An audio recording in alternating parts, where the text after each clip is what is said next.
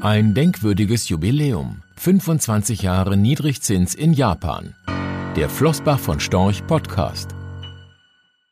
Vor 30 Jahren war Japan die angesagteste Wirtschaftsnation der Welt. Das nominale Bruttoinlandsprodukt konnte seit 1985 in nur fünf Jahren um fast 40 Prozent zulegen. Der Immobilienmarkt war viermal höher bewertet als der gesamte Bestand der USA und der Leitindex Nikkei 225 hatte sich in drei Jahren auf fast 39.000 Punkte verdreifacht. Doch die Börsenparty war auf Pump finanziert. Die Weichen zum Platzen der Spekulationsblase waren bereits gestellt. In Europa zeigen sich Parallelen zu Japan. Wie in Japan gab es auch im südlichen Teil der Eurozone Wachstumsübertreibungen. Auch hier waren ein überschuldeter Privatsektor und unterkapitalisierte Banken die Folge. Das Problem? Im Zuge der Euro-Einführung gab es ab 1999 kaum noch Zinsunterschiede bei den zehnjährigen Anleihen der Mitgliedsländer. Manche Schuldner profitierten. Es entwickelte sich in den südlichen Euro-Ländern eine kreditübergreifende Wachstumseuphorie, die an das Japan Ende der 80er Jahre erinnert. Sie mündete in steigenden Vermögenspreisen und nicht nachhaltigen Wachstumsraten. So verteuerten sich die Immobilienpreise in Spanien zwischen 1999 und 2008 um etwa 170 Prozent. Im Zuge der Finanzkrise platzte dann die Immobilienblase. Bis in die späten 1970er Jahre war das Tätigkeitsfeld von Japans Banken auf das klassische Kreditgeschäft beschränkt worden. Eine festgelegte Zinsobergrenze für Einlagen in Verbindung mit einer über viele Jahre geringen Wettbewerbsintensität gewährleistete dem Bankensektor eine auskömmliche Zinsmarge. Doch spätestens mit der einsetzenden Deregulierung des Finanzsektors ab Anfang der 80er Jahre begann die Ertragskraft japanischer Banken zu schwinden.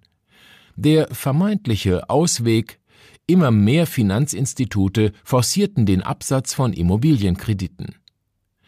Die japanische Steuerpolitik befeuerte ebenfalls die Vermittlung von Baukrediten. Ein Anreiz für vermögende Privatpersonen, Grundstücke auf Pump zu kaufen. Auch Firmen konnten Kreditzinsen auf Gebäude steuermindernd ansetzen, während Buchgewinne erst bei Verkauf zu versteuern waren. Die Geschichte nahm ihren Lauf. Die Privatverschuldung schwoll von gut 140 Prozent des Bruttoinlandsprodukts BIP Anfang 1980 auf rund 210 Prozent im Jahr 1990 an. Die Grundstückspreise in den Metropolregionen konnten sich in diesem Jahr sogar versechsfachen. Auch die japanische Notenbank heizte die Spekulationsblase an, als sie mitten im Boom die Zinsen senkte. Ihr Fokus lag zu dieser Zeit auf der Stabilisierung des Wechselkurses, hatte sich doch das US-Handelsdefizit gegenüber Japan zu dieser Zeit auf gut ein Prozent des US-Bruttoinlandsprodukts hochgeschraubt. Der Yen galt als attraktive Starkwährung und zog Kapital aus der ganzen Welt an. Um die Währung zu schwächen, senkte die Bank of Japan die Leitzinsen von 5% im Jahr 1985 auf 2,5% im Februar 1987.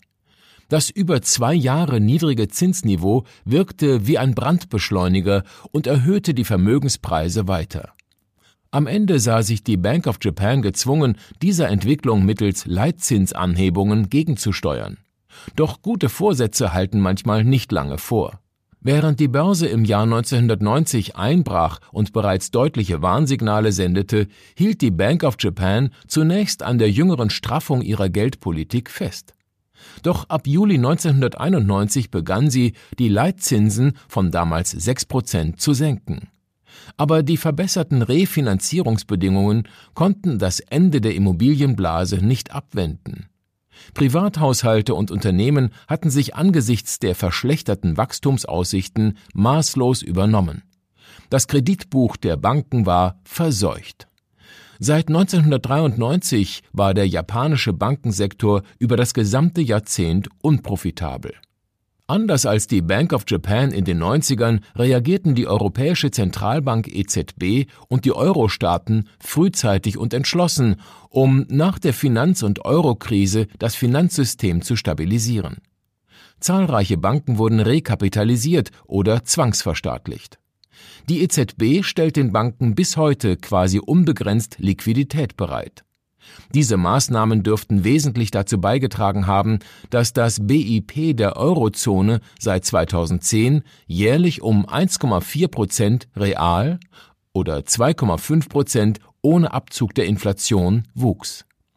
Eine Depression, wie sie Japan erlebte, blieb bislang noch aus. Seit einigen Jahren wächst die Wirtschaft in Japan wieder im Schnitt mit einem Prozent pro Jahr.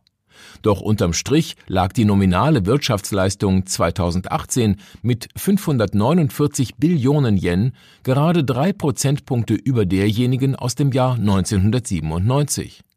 Japans Wirtschaft befindet sich im Permafrost. Seit 20 Jahren ist sie kaum gewachsen. Die Notenbank versuchte ab 1991 mit Zinssenkungen das Wachstum anzukurbeln.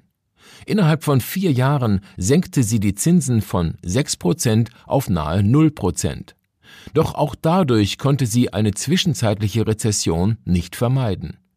Denn Zinserhöhungen können zwar in einem Aufschwung das Wachstum bremsen, doch die Wirtschaft in einem Abschwung anzukurbeln, ist weitaus schwieriger. Die Lehre aus dem ewigen Zinstief Finanzielle Ingenieurskunst allein reicht nicht aus, um die Wirtschaft zu beflügeln. Kreditnachfrage und Wachstum lassen sich nicht einfach per Knopfdruck erzeugen. Auf lange Sicht können niedrige Zinsen sogar schaden. Schwächelnde Unternehmen werden mit günstigen Krediten durchgeschleppt. Es droht eine Zombifizierung der Wirtschaft, schädlich für Innovation und neue Wachstumsbranchen.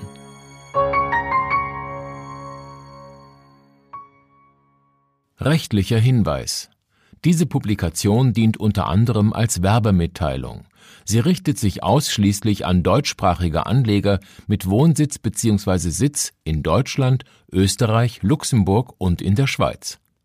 Die in dieser Veröffentlichung enthaltenen Informationen und zum Ausdruck gebrachten Meinungen geben die Einschätzungen von Flossbach von Storch zum Zeitpunkt der Veröffentlichung wieder und können sich jederzeit ohne vorherige Ankündigung ändern. Angaben zu in die Zukunft gerichteten Aussagen spiegeln die Zukunftserwartung von Flossbach von Storch wider, können aber erheblich von den tatsächlichen Entwicklungen und Ergebnissen abweichen.